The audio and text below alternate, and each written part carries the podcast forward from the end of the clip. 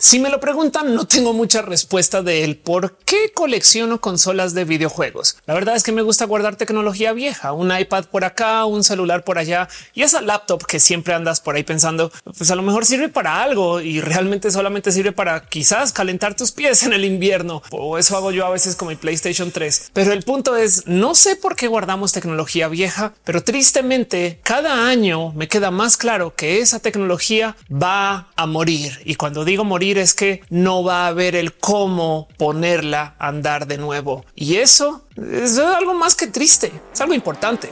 No hablemos de eso. Antes de arrancar, me gustaría preguntarles a ustedes en dónde guardan su tecnología vieja. La dejan ahí sobre la mesa, tienen un cajón, se toma del tiempo de volverla a conectar y prender y ver si todavía anda. ¿Acaso son como yo que tienen una laptop vieja guardada con un disco duro viejo dentro de esa laptop con todos sus archivos de cuando iban a estudiar y piensan, claro, cuando la necesito lo vuelvo a prender y ya para darse cuenta que ya no va a arrancar? O miren, no les va a culpar en lo más mínimo si hacen como yo, que ponen su tecnología vieja sobre la mesa y por ahí para que la gente la vea y la juega. Y cuando diga que la juegue es que literal le pique al botón, porque si bien tengo dónde conectarla y la pruebo a cada rato y a veces sí me siento a jugar sus juegos de Super Nintendo en el Super Nintendo. La verdad es que cada vez esto se vuelve más difícil y más complejo sabían que más del 87% de los videojuegos viejos están a riesgo de desaparecer. Y eso es aún teniéndolos acá con ustedes. Así tengan el juego guardado, se vuelve una carcasa de ese juego porque los chips adentro, pues ya les queda poco tiempo por Ofelia, si yo los tengo bien guardados en un lugar donde les llega mucho polvo y tampoco les cae mucho sol y esas cosas. Bueno, hablemos un poco acerca de él, cómo funcionan esos dispositivos y la electrónica que está dentro de esos chips. Primero que todo, las tarjetas madre o bueno, tarjetas donde están impresas o puestas o desarrolladas o plasmados esos dispositivos electrónicos se están hechas de ciertos materiales que tienen tanta vida y muchos de estos dispositivos sean dispositivos útiles que nos gustan como una vieja video reproductora de VHS o dispositivos que nomás dejamos morir porque eso ya para qué, como una lámpara que a lo mejor funcionaba hace 10 años, pero que hoy en día ya no prende. Tienen cosas como capacitores que para simplificar son, por así decir, una forma de decir pilas, baterías. No es lo mismo, son capacitores, pero me entienden. Tienen químicos adentro que se pueden caer, desparramar y derramar y que con el tiempo eventualmente sueltan. Entonces hay un sinfín de dispositivos que por dentro, cuando los abrimos, tienen todo tipo de derrames de químicos varios y que han acumulado polvo encima de eso y que genuinamente ya no pueden funcionar, aunque nos tomemos el tiempo de levantar un buen de los dispositivos y componentes que estén ahí y consigamos unos nuevos para ponerlos otra vez y logremos armar la cosa para que medio funcione. Hay gente que le dedica mucho tiempo a esto, pero la realidad es que importa mucho hasta el cómo guardamos los dispositivos. Pueden ver ustedes acá que yo tengo algunas consolas que están paradas en vertical y no puestas planas y eso puede impactar el cómo se distribuyen esos químicos ahí adentro, por ejemplo. Y luego ni hablar si son dispositivos que tienen pilas, porque esas pilas para rematar existen por un motivo. Resulta que hay algunos dispositivos o componentes que requieren de energía continua para poder, por ejemplo, guardar sus partidas.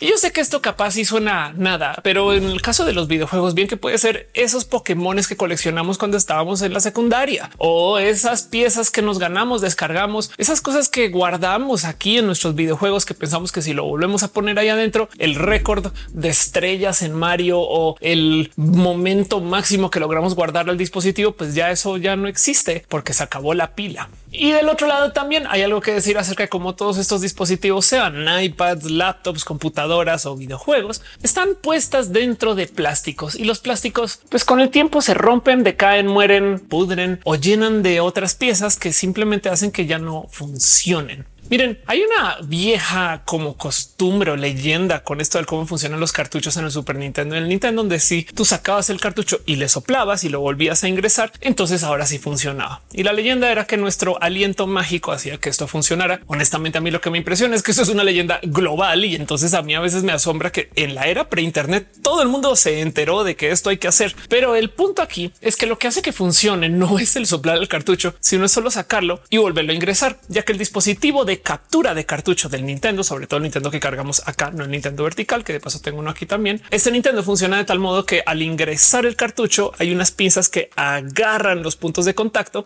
y a veces no generaban buen contacto. Entonces solo con sacarlo, ingresarlo, a lo mejor ahí genera un contacto mucho más claro y limpio. Si le soplamos al cartucho, entonces capaz si lo llenamos de humedad y esa humedad luego se come el metal que estaba en los puntos de contacto que de por sí ya estaban dando problema, lo cual hace que los juegos con el tiempo por soplarles sean más difíciles si es que no imposibles de volver a jugar. Obviamente esto no nos impacta hoy porque dejamos esos cartuchos guardados ya que cambiamos de consolas con el tiempo, pero para aquellos de aquellas de nosotras que queremos guardar nuestros dispositivos de la vieja escuela para poderlos jugar después, esto es tema y les puede pasar a ustedes también. La realidad es que la tecnología vieja está muriendo y hay un problema inmenso con esto. Digo, aparte de la novedad de lo que es el tener colecciones, y es que pues también es bueno de vez en cuando ver el cómo eran las cosas en el pasado. Curiosamente, hay conocimiento que guardado en libros puede que viva más que las cosas que están guardadas en discos duros. Esto va a impactar a bibliotecas, nuestro acervo de conocimiento, nuestro desarrollo, el mero poder volver a jugar con las cosas con las que jugamos cuando eras chiqui. Yo me acuerdo acuerdo de jugar algunos juegos de mesa que mi mamá o mi papá me decían yo jugaba esto de peque, pero va a ser muy difícil, a menos que exista algún modo modernizado de llevarle ese juego a alguien, enseñarle a la próxima generación lo que era jugar Mario 3 a la mitad de la noche o un Atari o tener un control de un Super Nintendo en la mano, ni hablar de lo que era el primer iPad o cómo eran los celulares de antes. De por sí los sistemas operativos también cambian en los dispositivos viejos y eso pues existe por motivo de consumo, pero nos deja este raro sabor del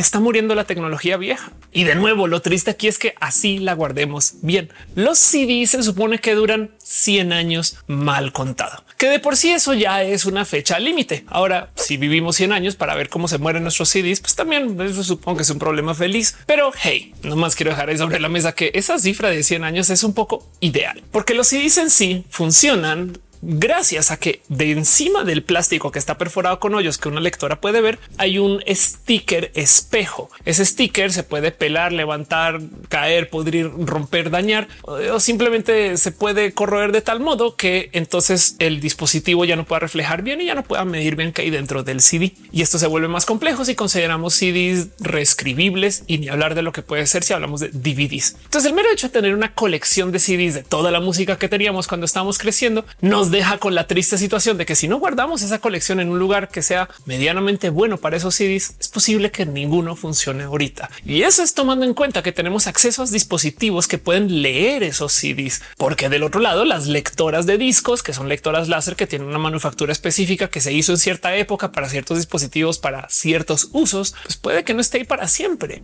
Y en eso, por supuesto que hay gente que sigue haciendo estos dispositivos por millones de motivos, pero les dejo a ustedes la pregunta de si su laptop de ahorita tiene una lectura lectora de CDs, déjense de que sea una lectora de DVDs. Y si ustedes le dedicaron mucho tiempo o dinero a comprar y coleccionar esos viejos DVDs de sus películas favoritas, o como más bien ahorita preferimos rentarlas usando servicios como Netflix, que en esencia es una renta de películas y que el día de mañana bien que nos puede decir, ¿te acuerdas cómo pagaste por eso? Pues ya no lo tienes porque lo estás rentando nomás, no? Pero igual y no son los CDs. Yo guardé todo en un disco duro, Ophelia, porque yo soy una persona precavida y déjenme decirles que eso también es problema. Los discos duros tienen vida. De hecho, esa vida sí es de años, o sea, es corta. Y hay gente que sabe esto y tiene prácticas como por ejemplo tener respaldos automatizados, como tener una RAID en casa, que es un dispositivo que hace autorrespaldos o que tiene un sistema como distribuido de guardar archivos para que se puedan cambiar los discos duros a medida que van muriendo o simplemente lo guardan en la nube, que en esencia es dárselo a alguien para que alguien lo ponga en un sistema que tiene respaldos automáticos. Pero como sea el punto de si ustedes tienen un disco duro con todos sus grandes y viejos trabajos por ahí guardados en algún lugar, así sea un buen disco duro y lo guardan encima de la mesa, es posible que no funcione o que se esté acercando un momento donde deje de funcionar, porque dentro del disco duro hay piezas mecánicas y esas piezas mecánicas a veces dejan de conectar bien. Y si yo sé, existen millones de mecanismos para restaurarlos y traerlos a vida además. Y pues por supuesto que con suficiente cariño y cuidado bien que podemos reconstruir discos duros. Pero el punto es si ustedes guardaron todos sus trabajos de la universidad ahí y lo tienen en la biblioteca, chequenlo porque es posible que no sobreviva. ¿Dónde guardamos las cosas entonces? Pues hay cintas magnéticas, hay dispositivos que sirven para guardar las cosas por más tiempo. Pero miren, hay un problema muy específico con la gente que guarda documentos, digo, de modo profesional, y es que las versiones del software que se ocupan para leer esos documentos también cambia. Entonces bien que pueden ustedes tener un PDF con ese gran libro que leyeron una vez hace muchos ayeres y lo guardaron en PDF porque así se los dieron en la universidad y ahora pues no más no lo lee la versión actual del lector de PDF que tenemos. Esto es un problema que por ejemplo se vuelve mucho más presente si consideramos el cuántos juegos jugábamos de chiqui que estaban hechos en Flash. ¿Cuántas aplicaciones no se desarrollaron en su momento para trabajar en Adobe Air que necesitara Flash para varias computadoras y mucho más acerca de nuestro pasado digital? Entonces, de nuevo,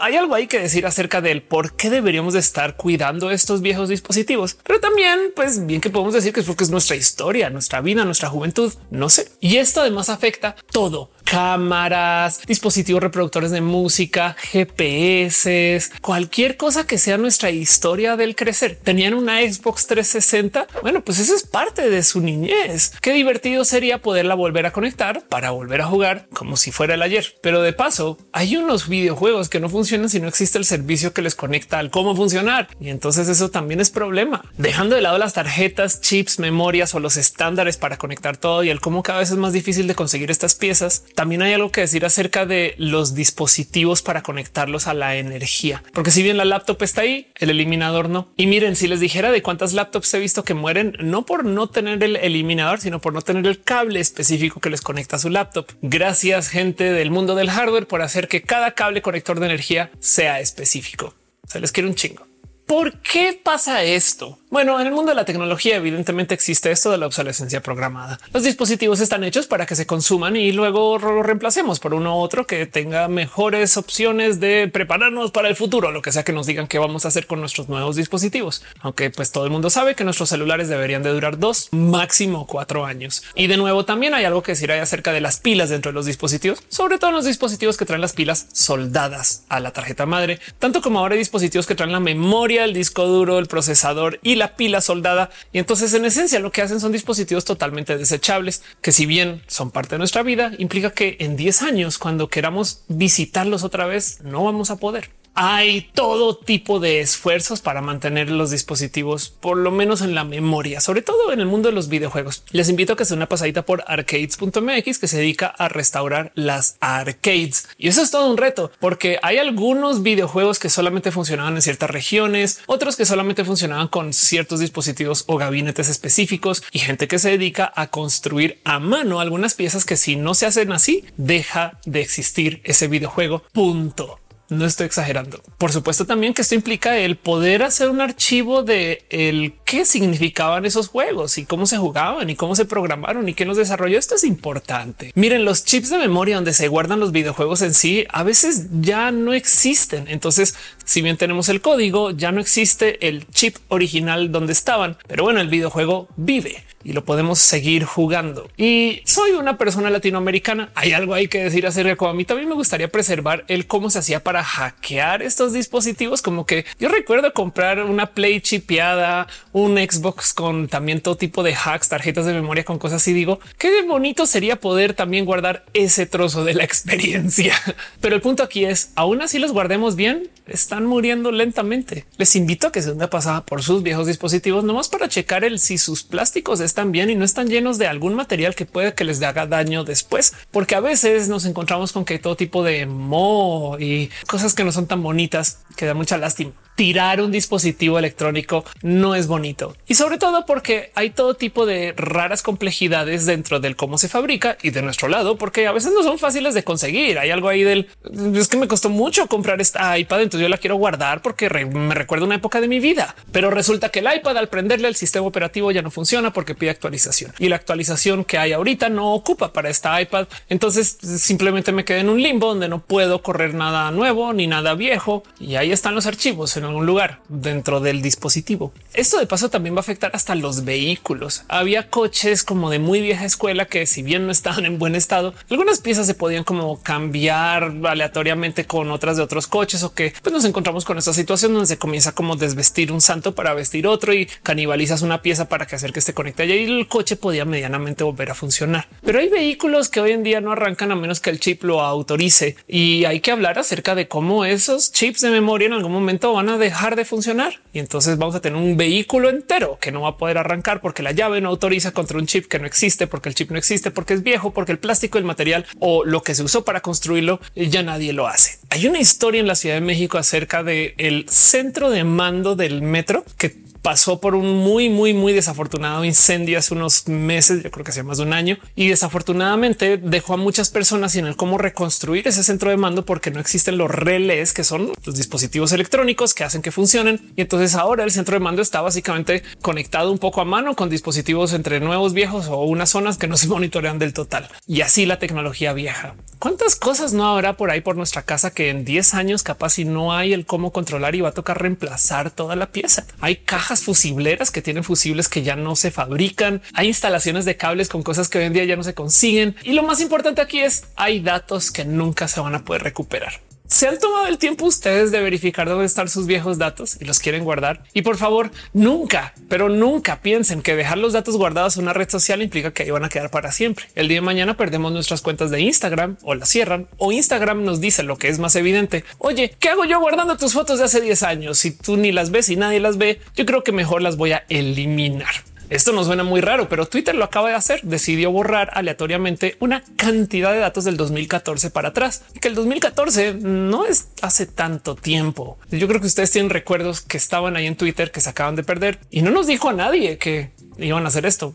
La obsolescencia programada es una bestia. Está hecha para que siempre estemos queriendo reemplazar nuestros dispositivos. Y entiendo un poco el cómo alguien puede considerar que es bueno que algo sea obsolescente por diseño. A ver, si el iPhone no se diseñara para que fuera obsoleto en cinco años o menos, entonces no habría tantos incentivos para hacer uno nuevo. A veces pasa que hay casos de obsolescencia indirecta o lo que llaman obsolescencia funcional por defecto. A veces se hacen productos tan buenos que para poderlo sobrepasar hay que hacer uno aún mejor que haga el buen producto, un producto viejo. Y esto entonces obliga a que constantemente se esté pensando en cómo lo mejorarías. Si existe un producto que está en el mercado que la gente dice wow, pues qué bueno, pero del otro lado ahora alguien se tiene que sentar a pensar y cómo hacemos para mejorarlo. Entonces, en el mundo de la tecnología todo el tiempo vamos a estar queriendo mejorar las cosas, así sea por la competencia. Nintendo tuvo que cambiar su consola cuando tuvo competencia, que igual y lo hubiera hecho porque autocompite. Pero luego esto fue lo que nos trajo al PlayStation y al Xbox y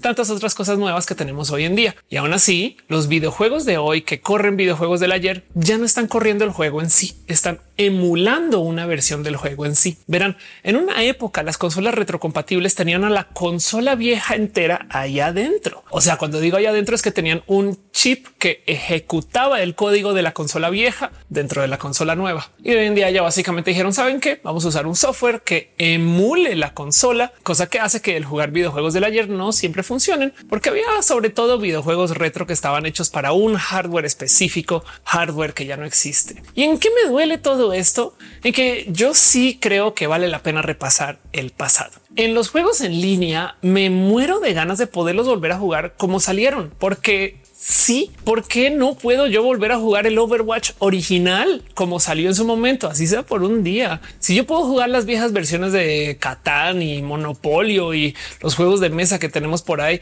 ¿por qué no puedo volver a ver, no sé, Warcraft como era, por lo menos en su primer año? Pero del otro lado, para que eso suceda, no solo me tienen que dar el software en su versión de ese entonces, sino me tienen que dar un servicio en su versión de ese entonces, cosa que puede que no exista. Dispositivos controladores de redes, infraestructura eléctrica cuántas cosas que no habrán por ahí en banca que no se pueden cambiar porque el hardware es viejo y si lo cambiaran, pues entonces tendríamos un problema de versionamiento. Seguramente por eso se sigue usando el COBOL. Pero el punto es, ¿es bueno o es malo que exista la obsolescencia programada? No sé. Desde el punto de vista anticapitalista, por supuesto que da mucha rabia que me obliguen a pagar por algo que pues todavía funciona en su versión vieja. Pero del otro lado, gracias a que existe este sistema de la obsolescencia, tenemos mejores consolas de videojuegos y tenemos respuestas por competencia y tenemos dispositivos que van mejorando cada vez más. Y aún así lo triste es pensar que nuestros datos viejos, nuestras fotos viejas, nuestros dispositivos viejos, pues si no les damos mantenimiento, no viven, pero aún dándoles mantenimiento están muriendo. ¿Cómo le vamos a hacer para restaurar esto? Y bueno, también por supuesto vale la pena hacerse la pregunta del hay que restaurar esto o por qué no lo dejamos morir y ya. Pero tanto así como a mí todavía me gusta mantener mi vieja bici andando o como yo siento que todos los dispositivos que tengo aquí en la casa deberían de estar funcionales, así sea para su época, pues ¿por qué no puedo hacer lo mismo con mis viejas compus, consolas de videojuegos o tablets, iPads y demás? Y la rabia que me da sacar un dispositivo de tecnología porque nunca sabe dónde van a acabar. Pero hey, hago este video nomás para hacerles a ustedes una pequeña invitación de que vayan y repasen su vieja tecnología. Asegúrense de que esté funcional y asegúrense que tengan ahorita los dispositivos que se requieren para activarla, prenderla, ponerla a andar y chequen cómo están de sus plásticos y cómo están de sus contactos y material general. Chequen si les hace falta un pedacito que pueden conseguir hoy en Mercado Libre que capaz y mañana no existe. Y ya si de plano no le están usando hace mucho tiempo, pues entonces reciclemos. Hey, hay muchos modos de reciclar que funcionan para las cosas de tecnología, porque dentro de esos dispositivos hay todo tipo de raros materiales que se pueden usar para, pues por un lado, fabricar piezas nuevas. Apple tiene un programa donde recibe dispositivos que usabas antes para, pues en esencia, reciclarlos y que hey, siempre me pareció que es tantito malvado porque a veces siento yo que lo que hacen es que toman tus piezas, las derriten y te las venden con el nuevo software. No es lo que está pasando, pero si lo piensan es un poco de oye, si me están vendiendo el mismo metal que les entregué, no? ok, ok, estoy exagerando, pero el punto es si hay quien hace que viva la vieja tecnología y eso cada vez se vuelve más difícil. Esa vieja lámpara, ese viejo refri horno, eso todavía son piezas que tienen tecnología que podemos manipular. Preparémonos para el futuro cuando lleguen esos dispositivos que funcionen tan poquito que tengan que ser desechables. ¿Y qué hacemos ahí? Hey, tenían un Tamagotchi. No sería bonito que el Tamagotchi funcione así no le estén jugando. Yo creo que hay algo ahí de esta vieja tecnología que pues, todavía nos habita y que ojalá le pudiéramos entregar a alguien más, que si es un tema de tiempo, yo ya no puedo jugar el Tamagotchi porque no tengo tiempo, capaz si a alguien sí le interesa mucho o no, no sé si estoy idealizando, igual los chamacos de hoy solamente quieren estar en redes sociales y les vale gorro andar por ahí jugando Pokémon como yo lo hacía cuando era chiquita. En fin, la tecnología vieja está muriendo y no sé qué hacer.